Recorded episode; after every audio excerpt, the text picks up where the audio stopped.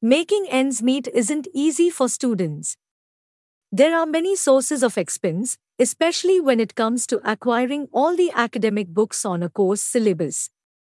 Now, an online service called Perlego is offering students access to a catalog of nearly 1 million books in six languages in return for a subscription fee.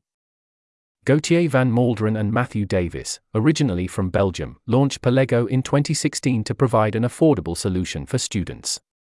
Not so long ago, our founders were students struggling to pay for textbooks, like so many of their peers. Textbook prices continue to skyrocket, leaving students unable to afford the resources they need, reads the British firm's website.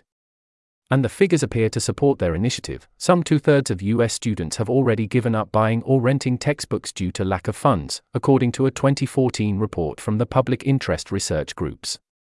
Many turn to the second hand market or to illegal downloads to get the textbooks they need for their studies. This represents a real loss of revenue for academic publishers, as Remy Baudru, head of Perlego France, explained to Livre Hebdo. To address this problem, Perlego offers nearly 1 million academic and non fiction books on topics such as art, mathematics, theology, and business.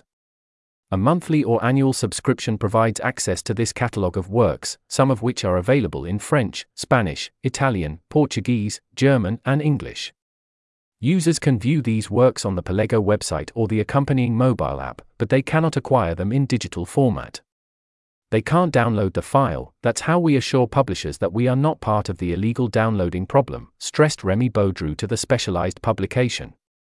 Perlego works with 3,000 publishers overall, including 200 French and French speaking publishers, and has recently signed a contract with the Italian publisher Mondadori. The goal is to offer students and researchers the most comprehensive catalogue of academic works possible. We believe education has the power to transform lives.